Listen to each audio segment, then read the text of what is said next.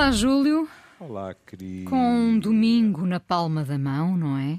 Ah! Foi um, um, um começo poético, eu sei. Quelle joue avec les mots! É, eu, eu brinco com, os, com as palavras, não é? É verdade.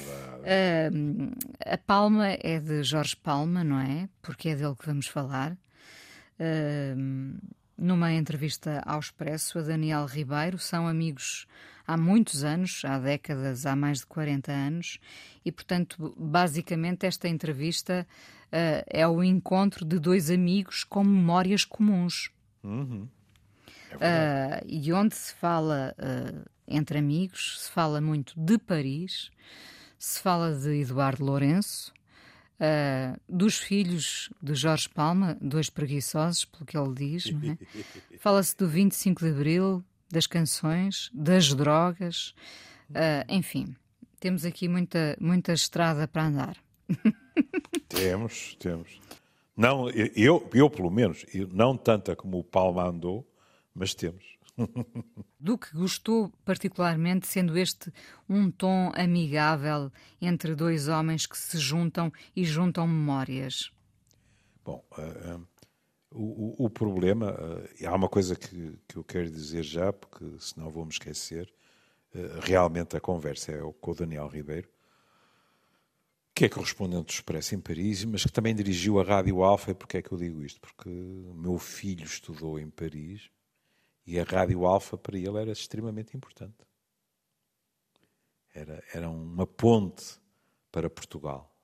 E não vou dizer a idade do Guilherme, ele pode não, não, ser, não ser partidário de tanta intimidade, mas estamos a falar de 20 e tal anos. E eu lembro-me dele falar da Rádio Alfa. Mas não esquecer, porque gostei muito, eu sou um um fã do preto e branco, as fotografias são Tiago Miranda. E eu gosto delas. Uh, acho que correspondem à imagem que eu tenho do Paulo. Muitíssimo, sim. Não é? E eu devo dizer que, que nisto sou completamente um diletante, porque eu estive com o Palma uma vez de raspão. Portanto, não há aqui qualquer hipótese de uh, eu estar a basear-me uh, em conhecimento pessoal. Mas uh, houve logo uma coisa que, quando eu comecei a ler a entrevista, e, e até lhe vou confessar o meu pecadilho, eu, eu li uma frase e disse assim: Epá, é o Palma, e depois de ler esta frase, seja curto, seja longo, mas eu quero falar com a Inês acerca disto. Que é uh, quando se diz que Jorge Palma e o filósofo Eduardo Lourenço descobriram em Paris, no início dos anos 90, que tinham a mesma divisa. Por delicadeza, perdi a minha vida. Isto é uma frase famosa de Rimbaud. E eu tenho muita ternura por, pela, pela poesia francesa, não é? E Rimbaud é, é uma daquelas personagens que são fascinantes. Não tinha, no entanto, uma t-shirt de Rambo como Jorge Palma, não é? Não, pois não. Isso não. Ora bem, o, o que acontece, porque é que há este fascínio? Rambo é um adolescente genial em termos poéticos e que, no fim da adolescência, permita-me a expressão, fecha a loja e depois uh, vai para a África tentar fazer fortuna e morre muito jovem, se bem me lembro, aos 37 anos, uh, com uh, uma infecção, com uma perna gangrenada, etc. Uma coisa trágica. Mas a frase, eu acho que. O que é dito aqui? É dito que Eduardo Lourenço assistiu a um espetáculo de Jorge Palma, em que Jorge Palma tinha a t-shirt com a frase Rambo. Uhum. E, e Eduardo Lourenço, ele até diz, entrou um homem baixinho e tal e tal, e, e Eduardo Lourenço diz-lhe: epá, essa é a frase da minha vida. E é fascinante verificar com que facilidade a Inês encontra gente que ficou maravilhada com a frase, o que dá que pensar. E eu já o tinha feito antes, e desta vez repeti. Lá fui, pronto, aprender. E fui para o Google. Podia ter ido ao chat GPT, tinha sido mais lógico. É? E disse, então, e a frase, o que é que quer dizer? Esta, esta frase uh, faz parte de um, de um poema, A Canção da Mais Alta Torre, 1872. E é muito engraçado porque, se calhar, há mais interpretações. Eu encontrei duas interpretações. Uma delas é que Rambaud está-se a referir ao facto de se ter afastado de Verlaine, com quem tinha uma ligação que escandalizou muito boa gente, uhum. para que Verlaine se pudesse reconciliar com a sua mulher Matilde. Depois há uma outra interpretação que diz desta isso é demasiado, demasiado autobiográfico e estreito. Isto tem que ser lido num contexto muito mais lato, que quer dizer, por não querer uh, fazer explodir, digamos assim, todos os limites, eu estraguei a minha vida. Não que ele não tenha feito explodir bastantes limites, diga-se passagem. Mas há sempre qualquer coisa, há sempre qualquer linha, digamos assim, que fica por atravessar. Ou seja, estamos a falar de uma vida não conformista. Por exemplo, Rambo a bem queria que ele fizesse fortuna, que ele, ele, ele era um aluno brilhante. E depois virou costas a tudo isso.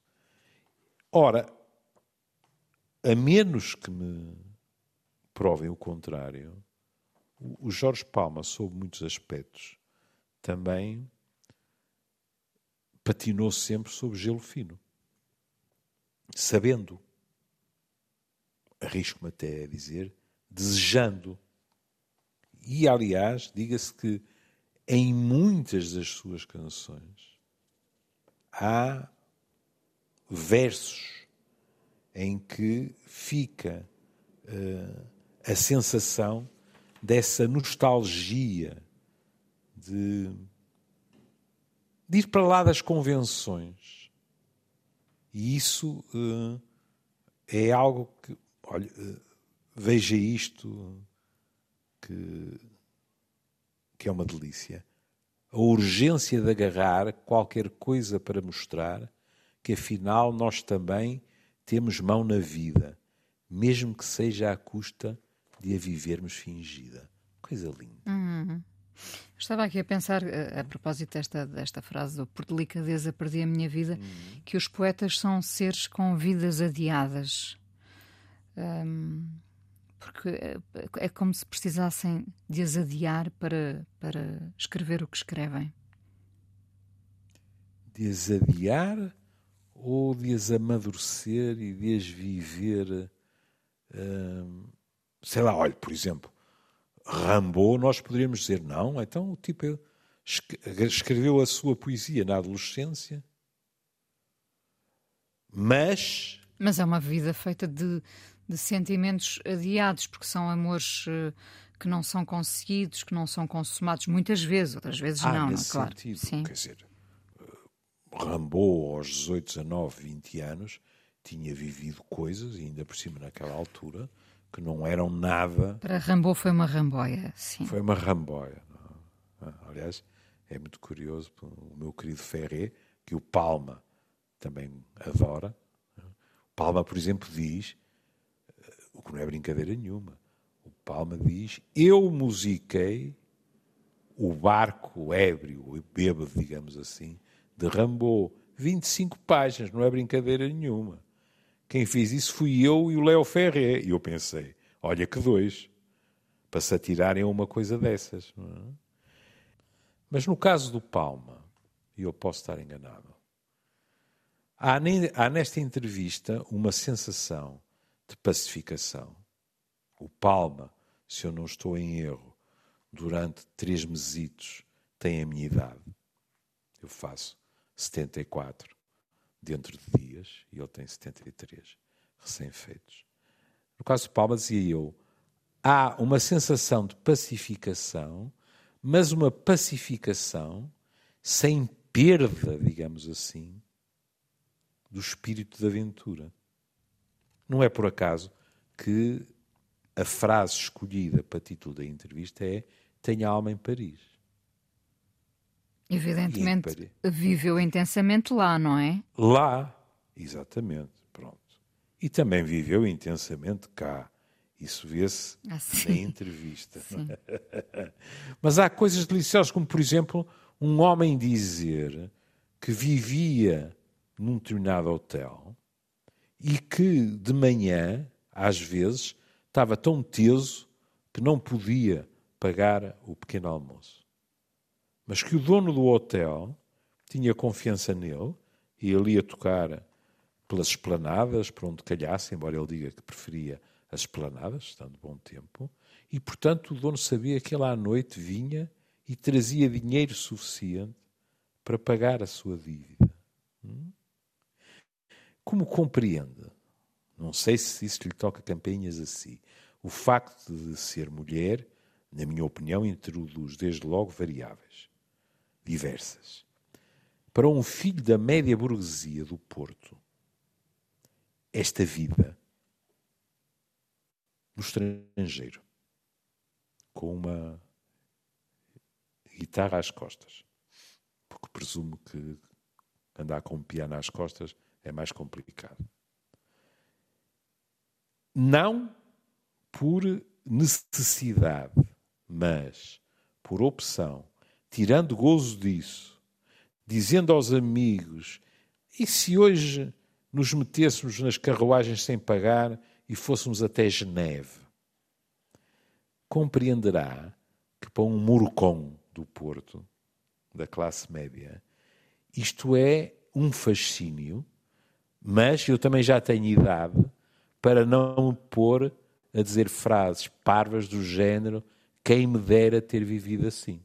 Eu não teria sido capaz. Outros viveram por nós, não é? Mas Outros viveram sem querer estar aqui a incentivar ninguém a viver assim desmedidamente, hum, eu, eu acho que isto é eh, o mais próximo da liberdade que se pode estar, viver desta forma. Sim, sim. E depois, veja, é, é. Quando, lhe, quando lhe perguntam, e tu, que, é uma pergunta que ficou famosa em Portugal, o que é que estavas a fazer no 25 de Abril? Sim. Era o Batista Bastos, se bem me lembro. Sim, Onde é que tu estavas no 25 de Abril? A resposta é surpreendente, porque ele diz: Eu estava a fazer camas num hotel em Copenhague. Penso que é em Copenhague. Está, é? Porquê? Uma razão muito simples. Porque ele tinha que sustentar, estava ele e a mulher, e, portanto, isto não vai só de canções. Podemos ter essa visão romântica. E, portanto, ele deu no duro a fazer outras coisas, como, por exemplo, estar a, trabalhar em hotéis e restaurantes, etc. E isso é muito importante porque nós às vezes temos assim a sensação que que estes homens e estas mulheres foram sempre estrelas, de repente, não é? É, exato. E, e ele, é tão injusto. Sim, porque uh, ele passou realmente pelo anonimato, não é? Ele foi um entre muitos. Uh, nós cá em Portugal todos sabemos quem é o Jorge Palmer, não é? Ou, caso, ou quase todos, mas uh, ele ali era apenas um anónimo nas ruas de Paris a tentar a sua sorte. Exato, é, é. Porque e isto continua a ver-se uh, na poesia dele. Na canção da vida, ele às tantas diz assim: mantemos bem acondicionado o fugitivo que há em nós. Muitos de nós temos realmente um fugitivo, hum? mas que não é suficientemente forte para nos uh, permitir correr determinados riscos. Isto não é nenhum pecado, querida. Eu, bom, isto comigo seria impossível, com o meu ouvido, se eu tentasse viver com uma guitarra às costas em Paris, seria preso por atentado à ordem pública. Não? É? Pronto. Mas suponhamos. Poluição sonora, que... até, não é? Poluição sonora, exatamente. Suponhamos que eu tinha o ouvido de minha mãe e de meus filhos. Hum? Não é pecado nenhum uma pessoa fazer contas de cabeça e dizer assim: ui, mas eu estou habituado a um determinado conforto. Vou arriscar uma coisa dessas, mas eu tenho um curso para tirar. Aliás, o próprio Palma, quando voltou para Portugal, tentou entrar para o Isqueté. Depois as coisas não correram como ele queria, ele disse: oh, mas é para, para o piano outra vez. Não é nenhum pecado. Agora, isto significa que são pessoas especiais. Outra coisa que é preciso salientar é que por cada dois ou três ou quatro que tiveram sucesso, houve o dobro, o triplo ou o quádruplo que ficaram a fazer camas nos hotéis ou que voltaram a estudar de uma forma muito burguesa, etc. Eu há pouco tempo vi no YouTube uma, um espetáculo ao vivo de Simon e Garfunkel em que eu vi algo que eu não conhecia.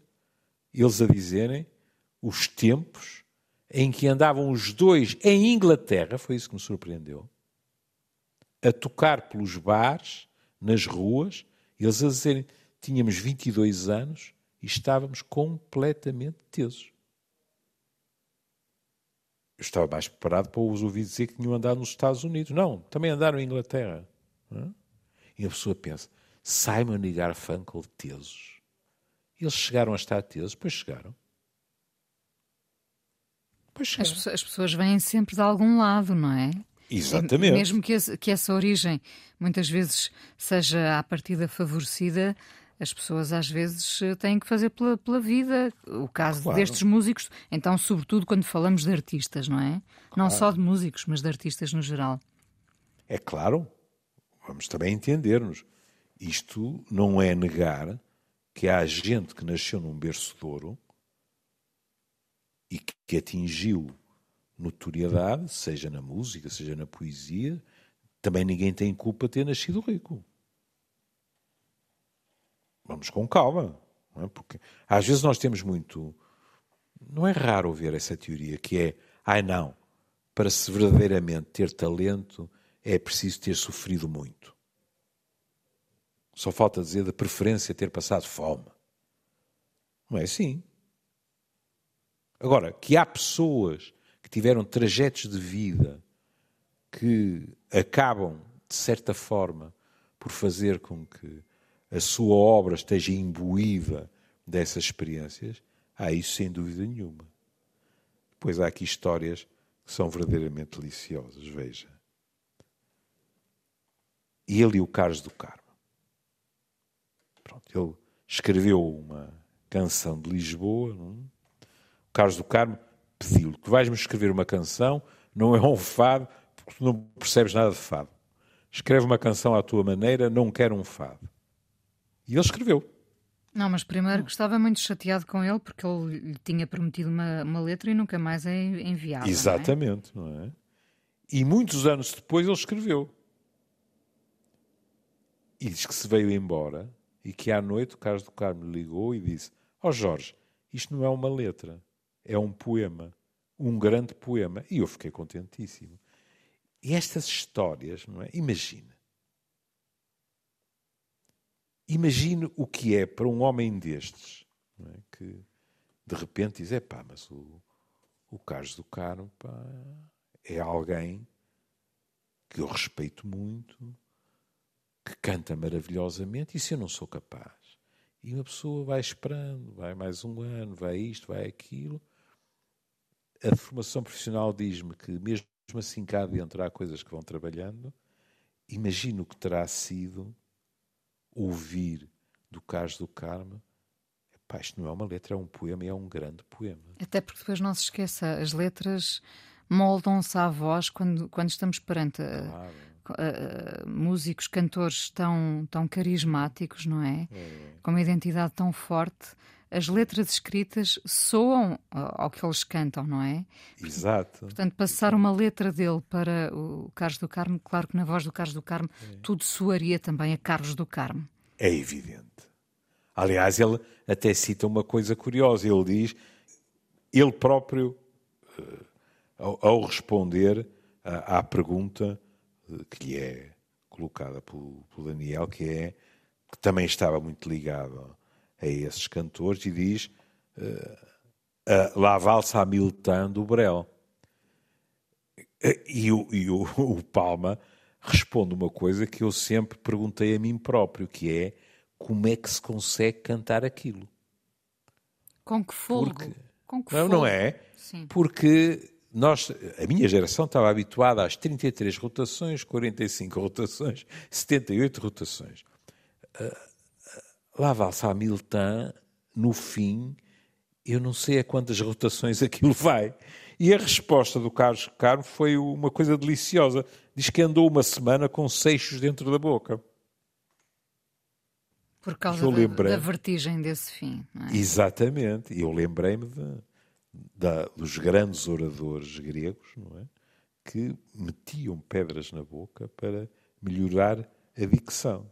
Mas é salientado que ele não ficou apenas, este apenas já seria muito, não ficou apenas uh, na canção francesa. E que também apreciou uh, música anglo-saxónica. E não por acaso surge Dylan. E Lou Reed, não é? E Lou Reed. Hum.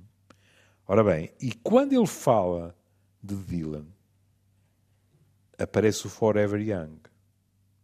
Forever Young é uma canção. Vossa Excelência sabe mais disso do que eu. É uma canção muito especial porque foi dedicada ao filho mais velho de Bob Dylan, Jesse, que nasceu em 66. Imagina. 66. Daqui a três anos tem 60 anos. E aqui, mais uma vez, esta, este tema que eu acho que é muito recorrente no, no Palma aparece, porque o Dylan diz que a tua canção seja sempre cantada e tu permaneças jovem para sempre. E o Palma afirma isso com a maior das descontrações, que é eu não esqueci nada, tudo o que lá está para trás continua dentro de mim. Eu até partia para Paris, já, se fosse preciso. E isso é muito reconfortante. Ver que ele não está instalado, muito menos que ele está diminuído, mas que ele diz: não, não. O, o fulgor continua cá dentro. Mas vezes pode sair melhor, outras vezes pode sair pior mas eu estou aqui para as curvas. Eu lembro-me sempre de, porque gosto muito do título do álbum do José Mário Branco, Margem de certa maneira.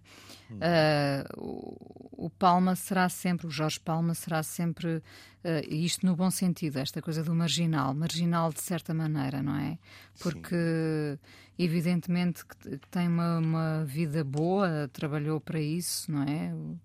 O, o seu talento permitiu-lhe isso, mas. Uh, há um aventureiro, para não, para não dizer marginal, há um aventureiro que, como o Júlio dizia, nunca se acomodou e, portanto, é. está sempre pronto para a partida. Hum. pois, essa, essa vertente, veja, quando, quando, ele, quando ele fala que sobre o primeiro país para onde foi, porque não quis ir para, para o exército. E ele diz: A Dinamarca apoiou muito, tinha lá uma grande amiga. Fomos acolhidos, eu e a minha mulher na altura, como amigos. Tal, tal. Baldei-me para a Dinamarca em 1973, precisamente quando o Pinochet fez o golpe no Chile e matou o Allende. Estavam já carradas de refugiados chilenos nessa época. E agora, cá está o Palma. Porque ele diz assim: para viver e trabalhar na sociedade dinamarquesa, era preciso saber falar a língua local. Ora, eu passava as noites a tocar jazz com os amigos dinamarqueses e não ia às aulas, que eram de manhã. Resultado, fui limpar quartos num grande hotel, empregos de base. Foi fixe. Ou seja, ele não tem nada contra o aprender a língua. Se calhar até teria tido prazer em fazê-lo. Mas há coisas que não casam, que é se um tipo toca jazz a noite inteira, às oito da manhã ir aprender dinamarquês, é complicado. E, portanto, ele foi fazer camas. E podia ter dito, fui fazer camas, que remédio, aguentei-me. Não, ele diz, foi fixe. É, é, fácil, é fácil dizermos assim. Ah, diz foi fixe agora. Não me parece nada. Não é não, nada a imagem o, que eu tenho do Paulo. O, o, que se percebe, eu só entrevistei o Jorge Palma uma vez, não fala com ela. Eu digo uma vez porque muitas vezes uh, repito os convidados, porque, enfim, é um prazer voltar a estar com eles. Um, e a ideia que se tem do Jorge Palma, até por esta, por esta entrevista no Expresso, é que ele simplifica tudo, não é? Uh, lembrando uma boa amiga minha, e eu estou muitas vezes a, a repetir esta frase, ela diz: uh, Onde estou, estou bem. Uh, e, e, o Jorge Palma também parece estar bem onde está. É. Sem, sem, sem, se queixar, sem, sem lamúrias, não é? Sim.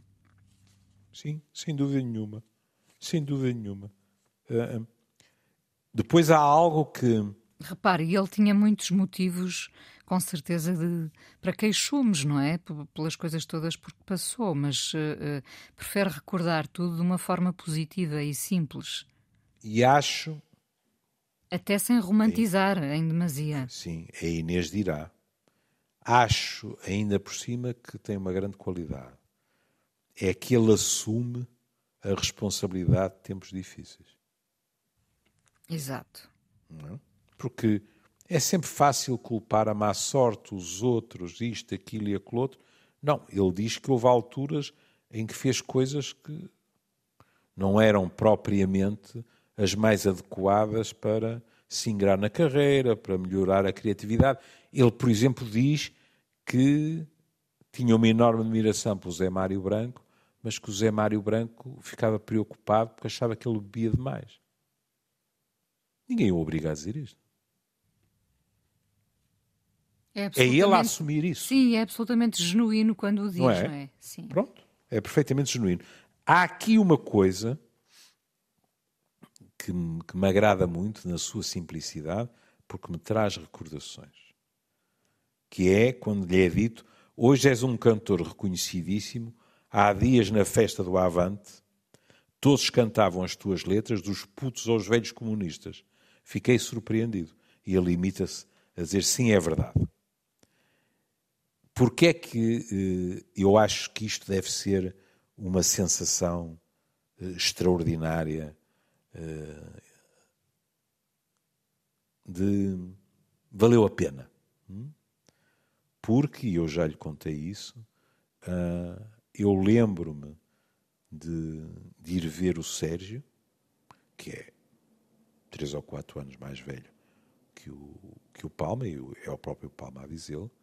Eu lembro-me de ir ver o, o Sérgio com, com o meu filho mais novo e uh, o Coliseu estar a abarrotar e meu filho mais novo chamar-me a atenção precisamente para isso. Dizer-me já viste quantas gerações conhecem as letras das músicas? É que não é só ir ao concerto. É sabê-las. O que significa que as ouvem lá em casa. E isso ser transgeracional, acho que é a maior das recompensas para um artista. Não faço ideia, mas tem que ser. Esta sensação, a minha obra dura. Não fui uma moda. Perdura, só. claro, é. e vai, vai cá estar eh, daqui a muitos anos. Hum. Se não nos apagarem os, os ficheiros. isto porque. Oh, rapariga! Isto porque... Que péssimo! Pois é, pois é.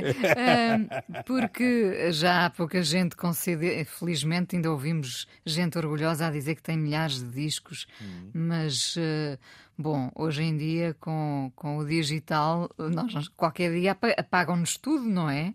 Uh, ficam as canções que sabemos de cor. Espero que não. Evidentemente estou a brincar, mas uh, não tenho dúvidas que dois exemplos bem dados, o, o, Palma, não é, que é o protagonista do nosso programa, e o Sérgio Godinho, vão cá estar daqui a muitos anos, vão continuar a ser cantados e lembrados.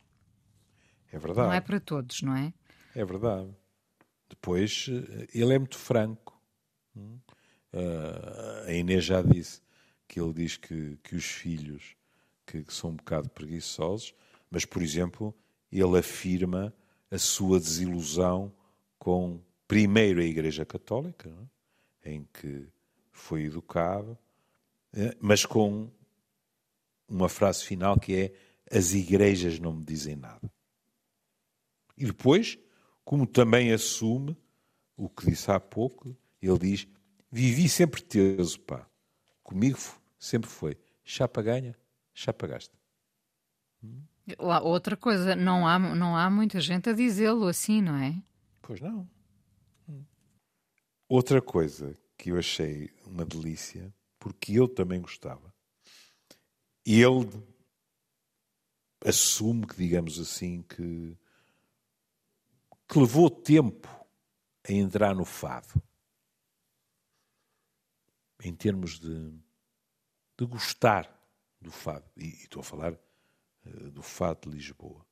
É muito curioso, porque, por exemplo, eu também levei tempo. Um, mas acabei, também porque acho que o fado uh, foi muito capaz de, de se espraiar, de não ficar preso a, um, a, um, a uma determinada formatação. A própria Amália o fez, diga-se passagem. Uh, como a Inês sabe, o início da minha amizade com o Júlio Rezende vem de eu ter ficado fascinado com o que ele fez com a voz da Amália e o seu piano de jazz, não é? E, portanto, essa capacidade, digamos assim, de se espraiar, de explorar outras coisas. É curioso, eu, por exemplo, é, pode ser que ainda venha a acontecer, mas na minha idade já é difícil. Eu não consegui aproximar-me do fado de Coimbra. Compreendo. É um fado que, que não me diz nada. Enquanto uh, uh, há fados e fados, como é evidente, enquanto do fado de Lisboa, se é que se pode dizer assim, também há fado no Porto, é? mas pronto, do fado, hum, eu fui-me aproximando. E, como é evidente, influenciado por pessoas como o próprio Carlos do Carmo, etc. Quer dizer, houve. Porque acho que houve uma evolução. Quer dizer, quando a Amália começa a cantar grandes poetas, etc., tudo isso conta. Uma pessoa uh, acha que aquilo tem uma fórmula fechada e depois percebe que não. Que há gente que, que dentro daquele tipo de, de música se atreve a voar e alguns desses voos são muito bem sucedidos. Mas é muito engraçado. E aí também uh, a Amália foi muito visionária, não é? Claro inteligentíssima, toda claro. a gente diz, não é? era uma mulher muito claro. inteligente, para além do, do, dom que tinha, mas essa aproximação aos poetas claro. elevou o fado a outro patamar, não é? Eu acho. Eu também. Estou, estou completamente disponível para assumir mais uma vez a minha ignorância. Mas ele diz uma coisa que, em termos pessoais, para mim, foi muito engraçado, porque ele diz: Eu não gostava muito de fado, nunca gostei. Mas quando era puto, isto tem muita piada porque nós somos quase da mesma idade. Mas quando era puto gostava de um gajo chamado Carlos Ramos e eu disse, também eu. Carlos Ramos, que era um homem zarrão, punha uma perna sobre a cadeira, apoiava a guitarra e cantava o fado e dizia: Não façam pouco o fado é louco, não faça um pouco desta loucura. Uhum. Talvez um dia, que, talvez um dia, talvez quem ria fique um dia louco e sem cura. Qualquer coisa deste género, não é? E eu achava que havia no homem, como é que eu lhe ia dizer? Havia uma certa imponência naquela figura, e lá está, era uma fase em que eu não achava piada nenhuma ao fado. Minha mãe, como é evidente, gostava e muito, não é? Mas também eu tinha um fraquinho pelo Carlos Ramos e, portanto, achei uh, uma delícia. Logo a seguir, disse-lhe assim: também tens um lado um pouco infantil. Resposta com ponto de exclamação. Felizmente, espero que com algum sentido de humor. É magnífico. Nós não precisamos de matar a criança dentro de nós. E pobres daqueles que não têm fímbria de sentido do humor, desde logo para se rirem de si próprios. Como sabe, é um dos meus sinais vitais de saúde mental. Mas também para, para ser capazes de olharem em volta e, e verem que, que a vida não é só valer a pena ser vivida, a vida tem piada. Às vezes é trágica, mas também tem piada. A propósito deste, deste lado infantil, uma vez estávamos à espera do Jorge Palma num concerto na aula magna e o atraso já era grande, já, já teria passado meia hora, três quartos de hora, e, as pessoas, por fim, davam sinais de alguma irritação, como é, como é lógico, e depois ele chega uh, uh, com um, andar uh, pouco estudado, senta-se ao piano e diz com um tom quase infantil: Cheguei. E, e, e, nesse momento a aula magna rebenta a aplaudir, percebe? Porque aquilo era, era tão franco e tão genuíno que, que, que, era impossível a alguém ficar irritado pelo facto de ele estar atrasado, não é? Bom, então, para lhe falar com toda a franqueza, não resisto a contar-lhe uh, como foi a tangente entre mim e o Palma. Nós uh, íamos e fizemos um programa em direto com o nosso bem-amado Alvin na Casa da Música. E o Palma estava atrasado. E de repente a preocupação cresceu de tal forma que alguém da produção me veio perguntar se eu estava disponível. Era eu, e peço imensa desculpa, porque não me lembro do nome. Uh, da, da rapariga era a vocalista de um grupo uh, daqui do Porto, que era simpaticíssima e a quem foi pedido a mesma coisa, que era se nós nos importávamos esticar um pouco mais as entrevistas, de maneira a preencher o vazio que aparentemente se avizinhava com a ausência do Palma. E de repente o Palma chegou. O Palma chegou e eu estendi o bacalhau, não é? Para, para me apresentar. E o Palma abraçou-se a mim e disse: Opá, prazer em ver-te. Ao tempo que não te vejo. E avançámos para o platô. E foi um programa agradabilíssimo, devo-lhe dizer, vou denunciá-lo, com o Alvin no seu pior. Porque, Mas o pior porque... do Alvin é sempre o melhor dele, não é? Exatamente, porque o Alvin tinha-me dito o Júlio vem-se, claro que vou, Alvin, mas tenho uma condição. Sim, o que quiser. Só, Alvin, não vamos falar de sexo, Alvin. Vamos falar de tudo o que você quiser, mas já estou a deitar a sexologia pelos cabelos e, Alvin, era o que faltava. Pois claro e tal. E, e a primeira pergunta foi? A primeira pergunta, ele olhou para aqueles cartões que eles têm, virou-se para o público e disse: Mas então, nós temos aqui o Júlio Machado Vaz, de que é que nós queremos falar? Queremos é falar de sexo. E lá foram os cartões todos, e ele falou no que lhe deu na gana, e quem é que se consegue zangar com aquele maroto?